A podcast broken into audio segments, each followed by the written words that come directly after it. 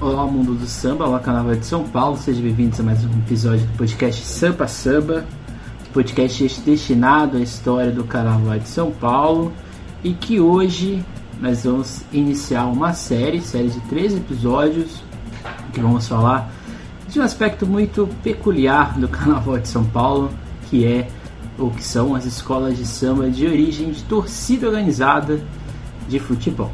Então vão ser três séries. Esse primeiro episódio de hoje a gente vai aqui mais refletir o que são essas agremiações ou o contexto de surgimento delas dentro da cidade e dentro do espaço não só do carnaval, mas também do espaço da torcida organizada em si, né, como uma instituição. No segundo episódio, nós vamos falar de um do início dessas primeiras agremiações, que na verdade eram blocos. No caso, a gente vai falar um pouco mais da Gaviões da Fiel e da torcida jovem. Gaviões da Fiel, que nasce como bloco, depois se escola de samba ali no final dos anos 80 e início dos 90. E a torcida jovem, que é uma das grandes rivais da Gaviões da Fiel na época de Tiradentes, fazendo, realizando, na verdade, grandes embates, e é isso que a gente vai falar. A gente vai falar também um pouco da história das duas agremiações. Nesse, também, nesse episódio também a gente vai citar outras agremiações ligadas ao Corinthians, no caso o Pavilhão 9, que é bloco, e a Camisa 12, que nasce como bloco depois se torna escola de samba, e a Sangue Jovem, escola de samba de Santos.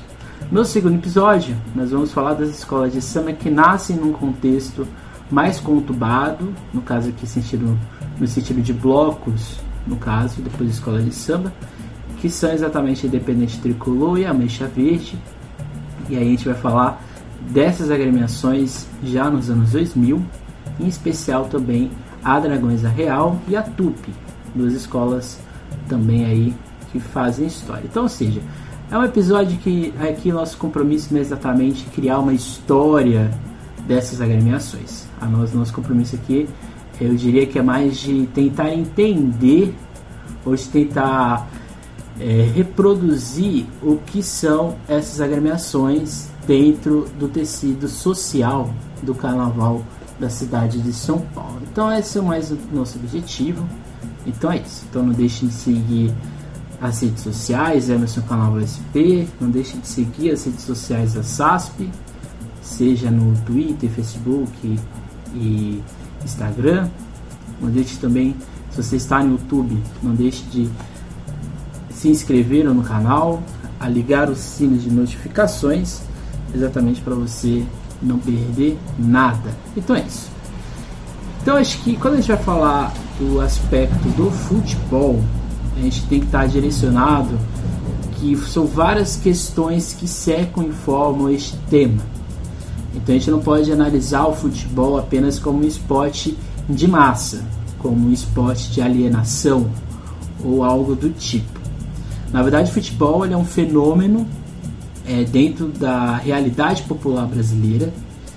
É um acontecimento, eu diria, histórico, sociológico e econômico dentro do Brasil. O futebol ele nasce numa realidade de elite, ele vai se aproximar das massas, né, da classe operária, classe trabalhadora e a classe mais pobre, exatamente ali no início dos, no final dos anos 20 e 30.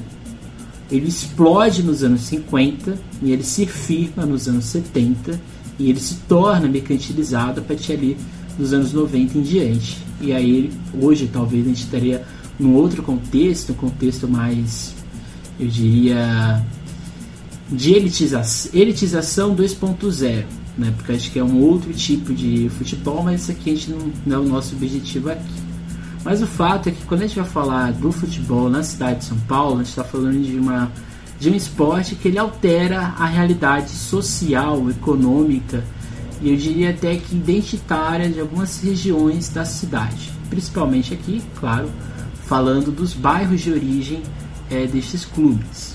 Né? A gente está falando aqui da Barra Funda, a gente está falando do Morumbi, a gente está falando da Moca, a gente está falando do Bom Retiro, mas também a gente está falando de Itaquera, a gente está falando da Zona Leste, a gente está falando, a gente está dialogando com esses espaços. Então, seja, o, cara, o futebol dentro da cidade de São Paulo, ele altera os simbolismos e ele coloca novos signos dentro dessas representações, dentro dessas realidades. Então, o primeiro ponto que a gente vai falar aqui é o futebol como significação de um contexto social. Então o futebol ele nasce e cresce na cidade de São Paulo ali no final do século XIX, mas principalmente no início dos anos 20. E ele vai ter uma popularização e uma abertura dentro desses quadros distintos da criação dos clubes. Então cada clube vai ter uma realidade ou vai se direcionar para um público específico. A gente também tem que ter em mente que a gente está falando aqui de uma São Paulo que estava tentando se modernizar. Então a gente está falando de uma São Paulo que tem várias regiões, vários bairros, mas a ligação entre esses bairros não é das melhores ou não acontece de forma é, muito orgânica. Então, Luiz Henrique de Toledo ele aponta que dentro dessa lógica do futebol, e aqui citando o autor, é, há uma contaminação do imaginário urbano, recriando comportamentos, inaugurando linguagens, gírias e que extrapolaram o limite do estádio. Então, ou seja, o futebol dentro do Brasil, eu diria que ele, ele formou um contexto. Essa é a grande verdade. Então, o futebol, mesmo que você não goste, mesmo que você seja fanático, esses dois extremos, o futebol ele passa nas nossas vidas, independentemente ou não do seu nível de paixão, do seu grau de paixão. Então, o futebol ele moldou vários aspectos dentro da cidade de São Paulo. Então a cidade de São Paulo, no início, do início dos anos 10, 20, era uma confusão de várias, vários campos de futebol. Essa era a grande verdade. São Paulo ainda não era uma, uma região industrial, então as várzeas dos rios, que não eram habitadas, elas vão se tornar verdadeiros é, centros de futebol das massas, né? que a gente vai falar um pouco mais para frente. Então o futebol ele vai, ele vai participar como uma força atuante da constituição da cidade de São Paulo e ele vai agir dentro desses espaços de ação do trabalho e de uma lógica industrial. Está falando aqui de grandes é, fute, é, clubes de elite como Paulistano, Espéria e assim por diante, mas também estamos falando de clubes de futebol ligados a indústrias. Né? As indústrias, no caso, elas tinham é, um compromisso, vamos dizer assim, de gerar um entretenimento para o seu público, para o seu trabalhador. Então era como se a, a indústria, a empresa, ela não dá nenhum serviço, dá nenhuma garantia a mais para o emprego dessa pessoa, mas ela dá a, a este trabalhador o direito de ele representar né, uma indústria, uma empresa, a partir do time de futebol. Então era muito comum, por exemplo, a companhia de trens, né, a São Paulo Railway, ela tinha exatamente um time de futebol, né, que era exatamente com os trabalhadores dentro de uma realidade elitizada, né, já que você praticamente só tinha chance de participar num, num espaço controlado, bom, de qualidade, se você tinha dinheiro. Então esse é, o, é um ponto. Então os clubes de maior expressão de São Paulo, eles vão surgir exatamente ali no início dos anos 10. A gente já está tendo times de futebol no final do século XIX, início do, do, do século XX, mas os clubes de expressão que vão se profissionalizar e vão ganhar uma dimensão nacional vão surgir a partir dos anos de 1910. O primeiro deles é o Esporte Clube Corinthians Paulista, de 1910. Depois a gente vai ter o Palestra Itália, em 1914, que depois vai se desdobrar para Palmeiras após a perseguição do integralismo por causa da ascensão do fascismo italiano. Então, Palestra Itália, que era uma denominação né, obviamente, né, Palestra Itália, imigrante italiano, barra funda, então seja fascistas, né, na lógica é, operacional e maniqueísta brasileira. Então o clube vai ter que mudar de nome exatamente por motivo nacional, no caso o Palmeiras, né, as Palmeiras assim por diante, e Cruzeiro, né, que era também Palestra Itália lá em Minas Gerais, que vai ter que mudar de nome para Cruzeiro. O Santos, em 1912, embora o Santos vai participar de, de competições em São Paulo a partir de 1915, e o São Paulo, que nasce em 30, 1930, ele é interrompido o período de ativação dele, mas ele de fato estreia ou inaugura ou é fundado em 1935. Então cada time tem sua própria realidade e uma própria narrativa de público de apoio nesses inícios. Então a gente está falando do Corinthians, que tem forjado dentro de imaginário coletivo de clube do povo, o clube do operariado. Bom Retiro era uma região de indústrias, não só indústrias, eram indústrias pesadas, então era uma espécie de escape desses trabalhadores. Só que diferente, por exemplo, da São Paulo Railway, que era uma empresa que tinha um time de futebol, aqui a gente está falando de operários que criaram um time de futebol. Então é diferente. O Palestra Itália, na realidade, é um, um campo muito parecido com o Corinthians, só que num, num sentido diferente. Né? A criação do Palestra Itália são de imigrantes italianos, ou de italianos de origem italiana, ou de italianos que nasceram em São Paulo já é, no Brasil. Então, na realidade, um clube de imigração, mas que com o tempo vai se aprofundando, vai criando raízes em outros nichos da cidade.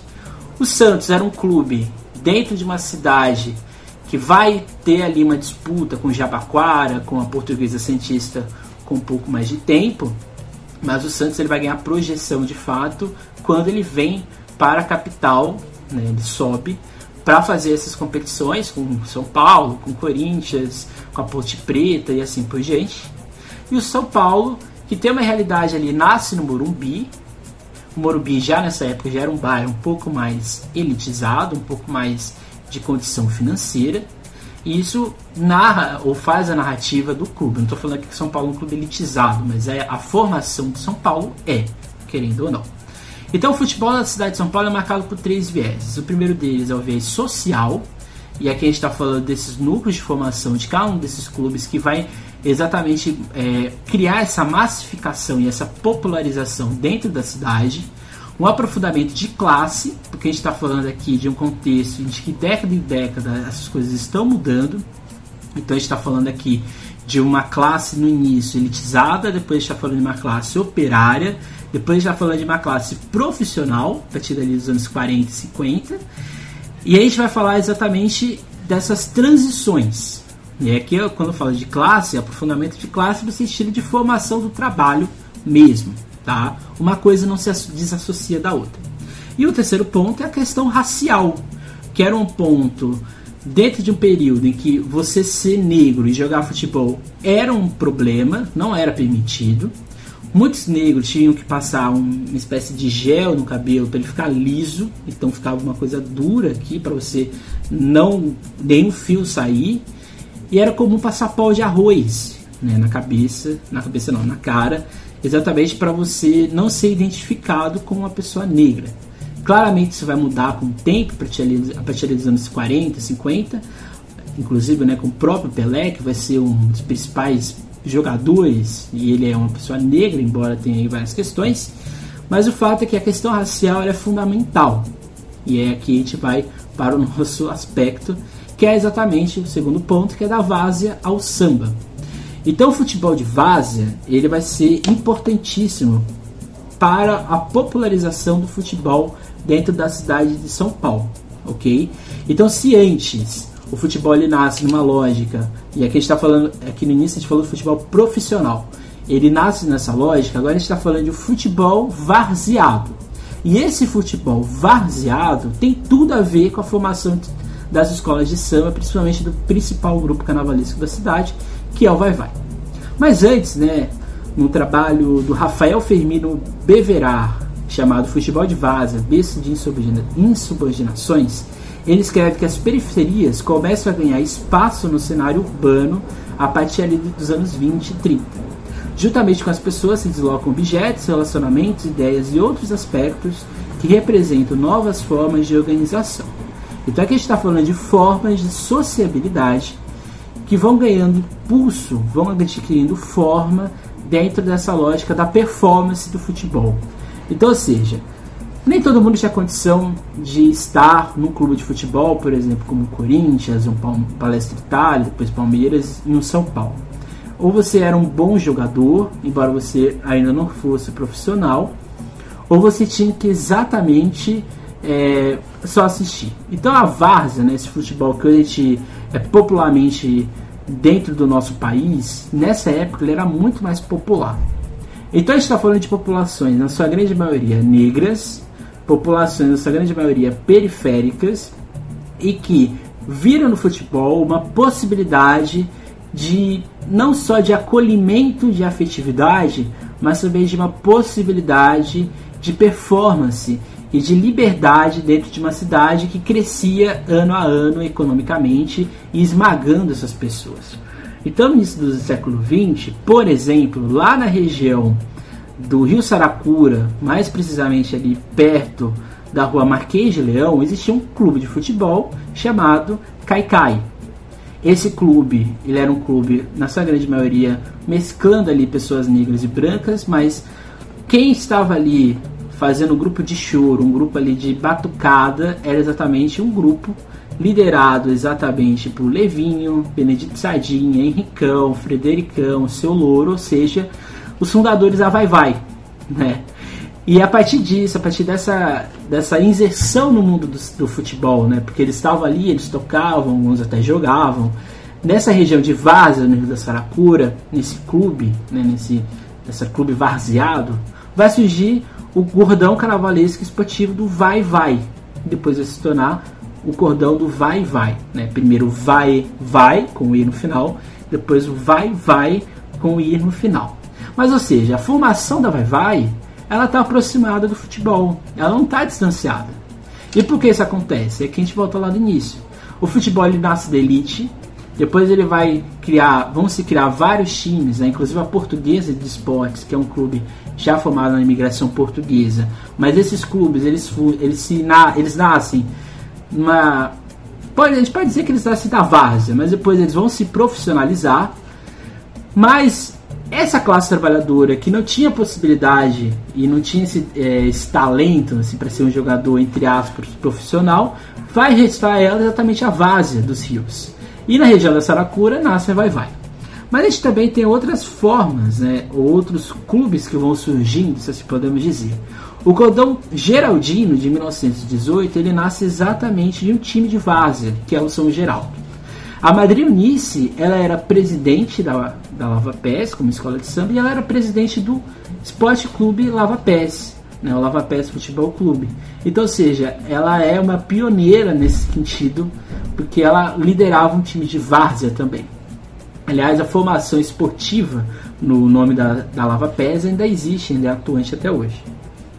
A gente tem, por exemplo, a Colorado do Brás, que nasce de uma torcida organizada, olha só que interessante, uma torcida do time de futebol da região ali do Brás. Então a gente pode dizer que indiretamente lá em 1975 nasceu a primeira escola de samba de origem de torcida, que é a Colorado do Brás, que nasce de uma torcida. Inclusive no escudo da Colorado do Brás tem uma bolinha de futebol. E a gente tem o próprio Águia de Ouro, e aqui citando o último, né, que existem outros vários, que nasce exatamente de um time de várzea que era o Faísca de Ouro. Né? E a partir dessas rodas de samba vai nascer a escola. Então, ou seja, o futebol que cresce nessas várzeas, ali a partir de 20, 30, ele vai estar presente e ativamente, indireto também, com essas batucadas, com essas rodas musicais de samba principalmente, e que coloca o negro como protagonista não só na formação desses cordões e dessas escolas de samba, mas também na popularização ou nessa sedimentação histórica do futebol. Então a gente está falando, quando a gente fala de futebol, essa criação do futebol, a gente não está falando só desses clubes, a gente não está falando só dessas realidades, desses três pontos do viés social, do viés da questão racial e do aprofundamento de classe a gente também está falando da formação de alguns grupos carnavalescos dentro da cidade. Então o futebol ele vai ganhar força nos anos 30 com um projeto nacional ali do Getúlio Vargas. Ele vai ganhar popularidade massiva na Copa de 50, quando o Brasil cedia, e ele vai ganhar ainda mais espaço a partir ali dos anos 60, mas o seu boom é no tricampeonato em 1970 quando a partir ali da década de 70 também a gente vai ter uma organização efetiva de um campeonato nacional, um campeonato brasileiro. Mas e as torcidas organizadas, né? Como que elas surgem?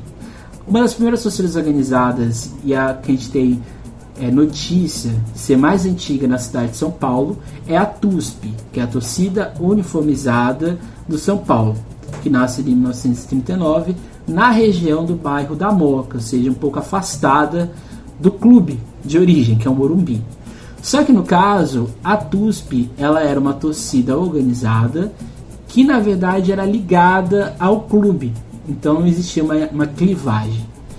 A popularização das torcidas organizadas ela vai acontecer de acordo com a popularização do futebol, principalmente com a televisão e o rádio.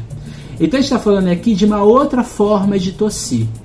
Até a década de 70 era comum a lógica do torcedor símbolo, então, ou seja, não existia uma torcida organizada.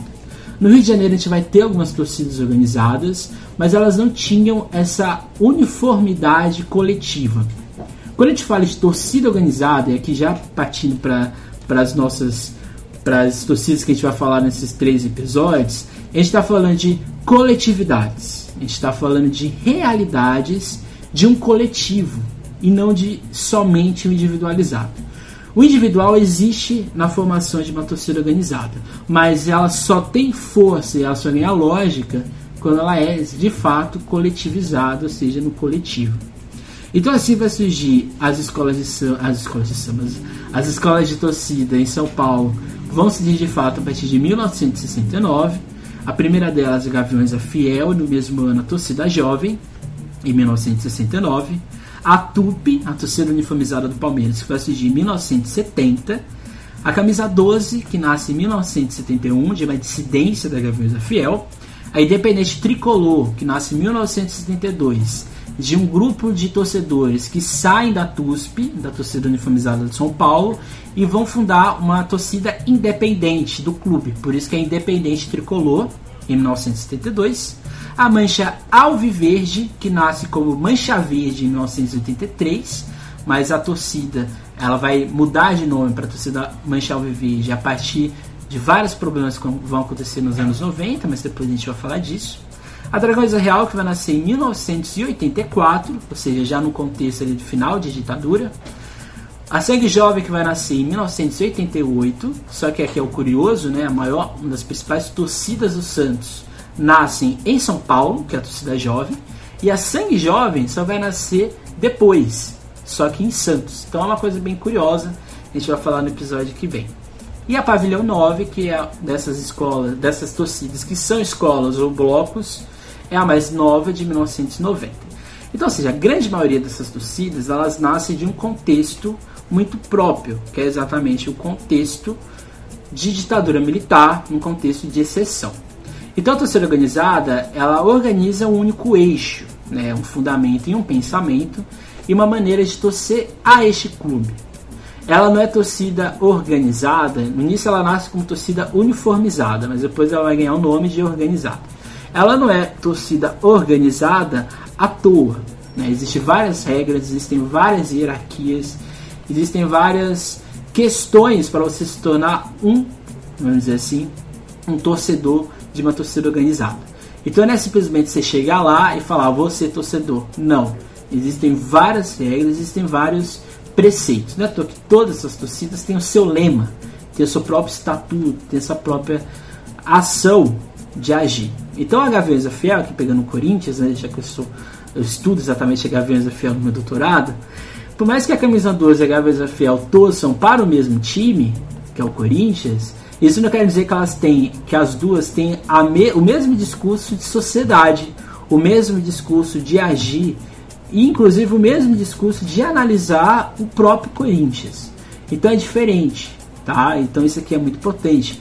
Torcida organizada não é igual, não é porque é o mesmo clube que todas elas são iguais. Não, isso é um, é, vamos dizer assim, é um, uma forma, como posso falar, errônea de tratar. Então, falar de torcida organizada, a gente está falando exatamente dessa identificação, que antes de tudo é do futebol. Ele está aqui já trazendo para o carnaval. Nenhuma escola de samba que nasce de torcida, por mais que as escolas, algumas escolas, tentem se distanciar da lógica do futebol, é inegável, é impossível esquecer isso. Negar que você veio da arquibancada é negar o seu passado, é fechar é, essa origem da sua fundação. Então, qualquer uma das escolas de samba de torcida que eu citei e outras várias que talvez surjam no futuro, quando elas vão para o campo do carnaval, elas só existem por causa do futebol. Então esse aqui é um ponto fundamental. Às, vezes a pessoa fala, ah, mas as escolas de torcida só falam do futebol e tudo mais, assim por diante, mas é a origem delas. Né? E, é, e é isso que eu acho que faz ser tão fascinante. Né? Então, de fato, as torcidas participaram de cenas lamentáveis. Isso aqui eu não vou negar. Existe um aspecto de violência que é incontrolável, principalmente em torcidas organizadas muito grandes, como Independente, Mancha Verde e Gaviões da Fiel. São torcidas enormes e que você não tem como controlar quem vai ser uma pessoa que vai agir de uma forma errada. Mas se a gente reduzir uma escola de torcida apenas a agressão e morte, dentro de um universo de que 100% só um ou até menos de 1% age dessa forma agressiva, é, vamos dizer assim, negar ou colocar isso como se fosse uma não uma redundância, mas é simplificar uma torcida. E isso é um problema, né? Isso é um grande problema.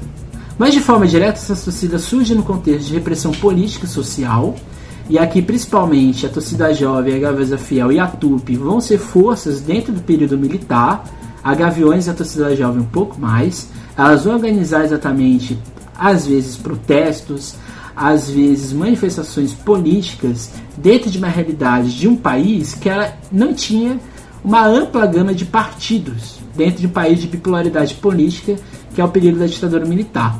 Então, indiretamente, é fascinante é, a gente perceber que vão existir torcidas organizadas e elas vão surgir exatamente no período de maior repressão que é o AI-5, que é uma coisa in, inesperada. Vão surgir grandes agru agrupamentos, grandes reuniões populares em torno do futebol dentro da ditadura. Então isso é muito forte. Isso mostra exatamente a força que essas torcidas tinham e essa força que o futebol tinha na cidade de São Paulo.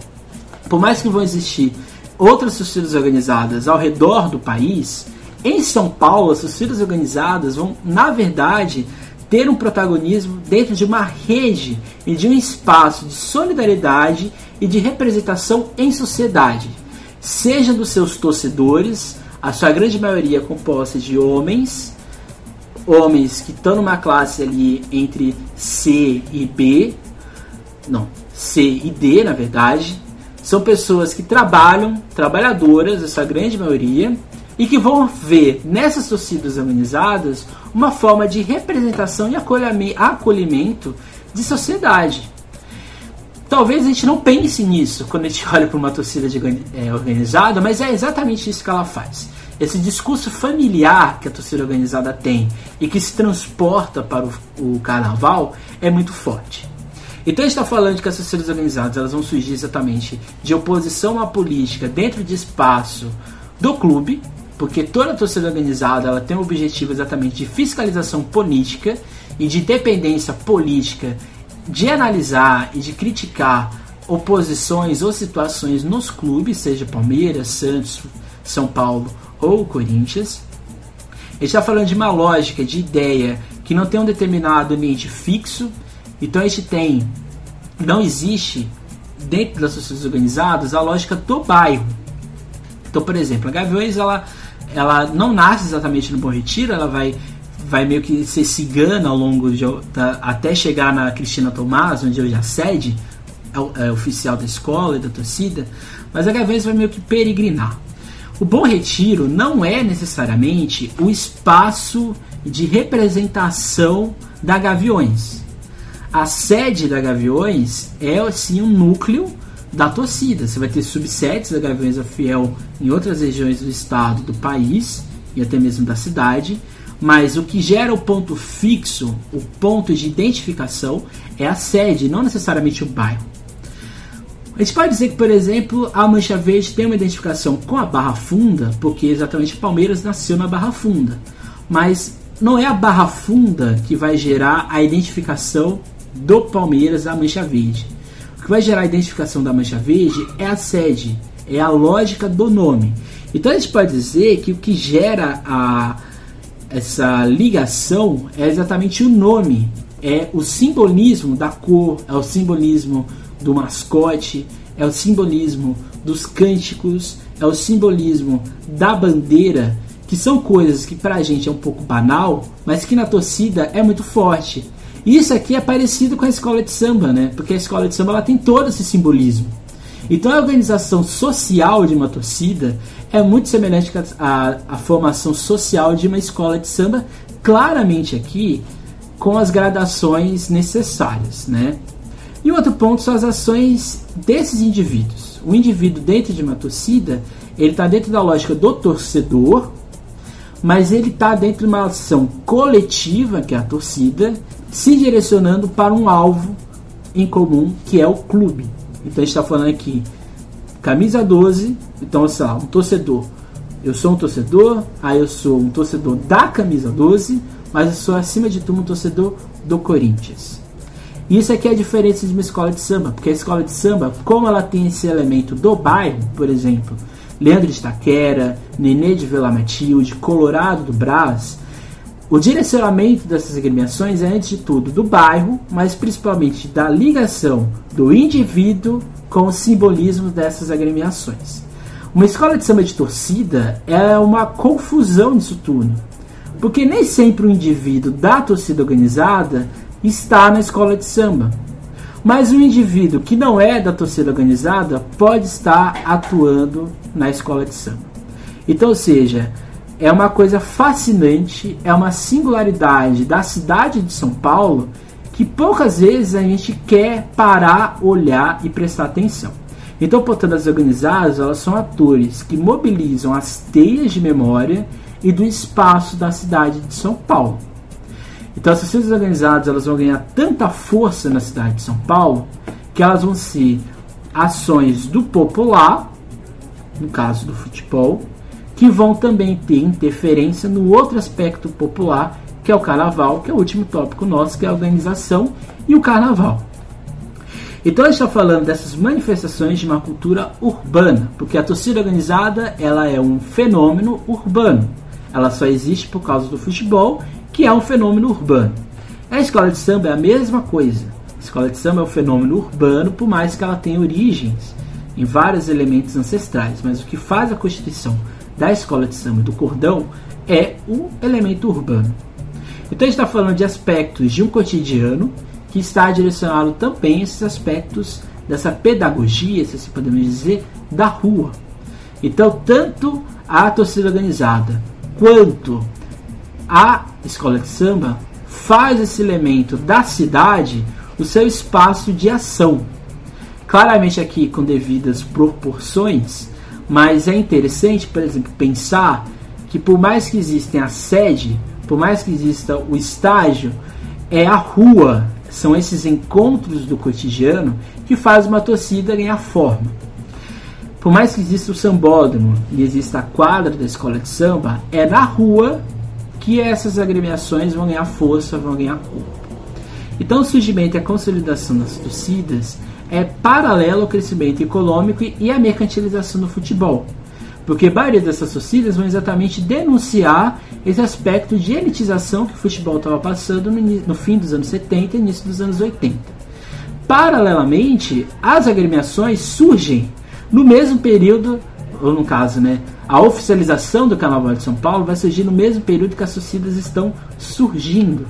Então é curioso esse aspecto, e é curioso, é interessante a gente analisar nesse sentido, porque se as torcidas elas nascem num contexto de crítica ao início de um futebol moderno, as agremiações elas nascem e elas vão ser vão tentar criticar essa elitização, essa mercantilização do carnaval. Então, ou seja, são dois elementos de cultura urbana que vão no mesmo ano, no caso, as, as torcidas nascem num contexto da elitização do futebol, nessa profissionalização indo para uma mercantilização nos anos 70, final dos anos 60, e as agremiações que já surgem na cidade de São Paulo, já estavam lá, e as que vão surgindo, vão ter que pouco a pouco tendo que lidar com essa mercantilização, com esse processo de show e espetáculo que o carnaval estava ganhando ali nos anos 80 e 90. Então, seja, existem várias questões similares, e uma delas é exatamente o senso de competitividade, que é o cerne é, indiretamente que a torcida organizada e as escolas de samba têm em comum. É sempre bom a gente pensar que quem criou a ideia de competição no carnaval foi o jornalista esportivo Mário Filho, que é o nome do, do Maracanã, e ele que criou a ideia da competição. E quem ganhasse teria ali uma premiação. Mas antes disso, né, a imprensa já estava desde ali, não só no Rio como em São Paulo, incentivando esses concursos carnavalescos, que é exatamente a ideia da competitividade, que é um cerne também da torcida organizada, que tem esse aspecto muito forte, muito presente. Então, seja, nos anos 80, mais precisamente ali no final dos anos 70, essas torcidas organizadas vão entrar no meio do carnaval. A primeira delas é exatamente a torcida da Gaviões Fiel, e depois vão vindo outras que vão exatamente abocanhando, tentar entrar nessa lógica, como principalmente a torcida jovem. As outras vão, ter, vão estar entrando ali como bloco né, pleiteante ali nos anos 80, início dos anos 90, mas acima de tudo, são organismos fortes dentro do carnaval, elas vão ser protagonistas, elas vão ter um vigor financeiro e elas vão dar uma reorganização no modo de se fazer carnaval. Por que isso? As torcidas organizadas, por elas terem uma hierarquia tão forte e elas têm uma organização tão grande para lidar não só com elas, mas com o poder público, isso fez com que elas, de fato, atingissem um grau muito grande de saber lidar com esse volume, com essa pressão que o carnaval organizado, principalmente de Sambódromo, ali no final dos anos 80 início dos anos 90, vai ter. Então por isso que a Gaviões da Fiel ela vai ser uma potência como bloco, vai ser uma força meteórica como escola de samba e vai chegar num período que você não sabe é, ou não tem como não reconhecer a força dessa torcida organizada, que agora é uma escola de samba. E indiretamente a Gaviões da Fiola vai remodelar a forma de organizar o Carnaval de São Paulo, mas você vai ver na, no podcast que vem. Mas não só a Gaviões é fiel, né? A Dragões Real e a Mancha Verde, quando elas vão subindo, elas também vão se criando uma expertise própria e um modo próprio de organização. Não é à toa que a Dragões Real hoje é uma grande potência e a Mancha Verde também é uma grande potência. Então, ou seja, nada é por acaso, existe toda ali uma questão ali por trás. Então, as escolas de torcida, elas são, antes de tudo, forças populares, porque elas atraem um nome próprio, dentro de uma origem que é exatamente o futebol, o clube de futebol, uma força de massa, e que age dentro de, um, de uma festa, que é o carnaval, que é uma festa de massa, uma festa popular. Então, seja, são vários fatores é, extra avenida, extra arquibancada, que vão fazer essas escolas de torcida serem verdadeiramente um, um fator singular do carnaval paulistano que é nosso, nós criamos isso e a gente, eu particularmente, acho que são torcidas e são escolas que têm exatamente um compromisso e são muito fortes, são muito boas. Eu tenho simpatia por várias delas. Então, ou seja, e aqui só para fechar, então essa reorganização que as escolas de torcida vão fazer estão direcionadas inclusive ao seu próprio ritmo de localização. Porque entre o carnaval, entre o Campeonato Paulista e o, carnaval, o Campeonato Brasileiro tinha um hiato de, de torcida, de viagens, né, de acompanhar o time de futebol. Então essas rodas de samba elas vão surgindo, elas vão ganhando força, elas vão ganhando corpo e com o tempo vai se criando a ideia. Então por que a gente não cria um, um bloco? Por que a gente não cria uma escola de samba? Então, seja, o surgimento dessas torcidas, e aqui só para encerrar, é diferente das escolas de samba, porque na verdade o que faz a torcida ganhar força e surgir como escola de samba é a identificação com o clube de futebol, mas a origem dessas escolas de samba está exatamente no samba, está exatamente nesses encontros familiares, está, está exatamente nesses churrascos, nessas festas que tem o compromisso de unir esses torcedores, de criar uma nova forma de sociabilidade e que com o tempo vão se tornar escola de samba. Então, seja, o surgimento de uma torcida de futebol, de uma escola de samba de origem de, de torcida de futebol, não tem nada diferente de uma escola de samba de normal. Claramente existem várias questões que são diferentes, sim, mas o cerne, a formação é muito semelhante. Então, com o tempo, essas escolas de samba vão surgindo, ganhando corpo e espaço dentro da sedimentação das escolas da cidade, como se por alguns minutos tais torcidas né, fossem, na verdade, jogadores. Né? O torcedor que está ali representando uma Gaviões da Fiel, uma Dragões, uma Independente, uma Mancha Verde, ele assume o protagonismo do time de futebol. De forma indireta, tá, gente? Eu estou falando aqui que é assume. Mas de forma indireta assume esse, esse papel, esse, esse, esse protagonismo. Então esses componentes das escolas indiretamente são jogadores dessa partida que é o futebol, né? E aqui encerrando com um trecho do livro do Henrique de Toledo, ele diz, né, as sociedades organizadas inserem-se na dinâmica do carnaval, estabelecendo outras regras de convivência, amenizando o estigma de serem caracterizadas e vistas como grupos somente violentos e intolerantes. Momento em que estes torcedores, como já foi dito, promovem uma outra imagem diante de si mesmos e da sociedade, e que, em suma, exercitam um conhecimento, uma estética e um saber cujo domínio é próprio deles mesmos. Então, a torcida organizada de futebol, que gera-se uma escola de samba, é uma recriação, é uma outra interpretação deles próprios. Então, acho que eu não estou aqui falando para que talvez a pessoa que esteja ouvindo aqui não goste de escola de torcida. Eu não estou falando para você gostar de escola de torcida. Mas você tem que analisar e respeitar a origem, você tem que analisar e respeitar a organização destes grupos, destes agrupamentos, que, como eu acabei de falar aqui, não estão nada de separados ou distanciados do que é exatamente a formação de uma escola de samba, vamos dizer assim, do modo tradicional. Então esse foi o nosso episódio de hoje. Espero que vocês tenham gostado. Semana que vem a gente vai analisar esse embate, esse conflito entre torcida jovem e Gaviões da Fiel. A gente vai analisar como que essas duas escolas vão se tornar escolas de samba e por que uma vai ser mais massiva do que a outra e assim por diante, ok? Então é isso, gente. Não deixe de seguir a SASP nas suas redes sociais. Não deixe de seguir minhas redes sociais, é meu canal SP. Não deixe de seguir os outros, de ouvir os outros podcasts. E é isso, gente. Até mais. Não deixe de sambar, não deixe de sonhar e até mais. Tchau.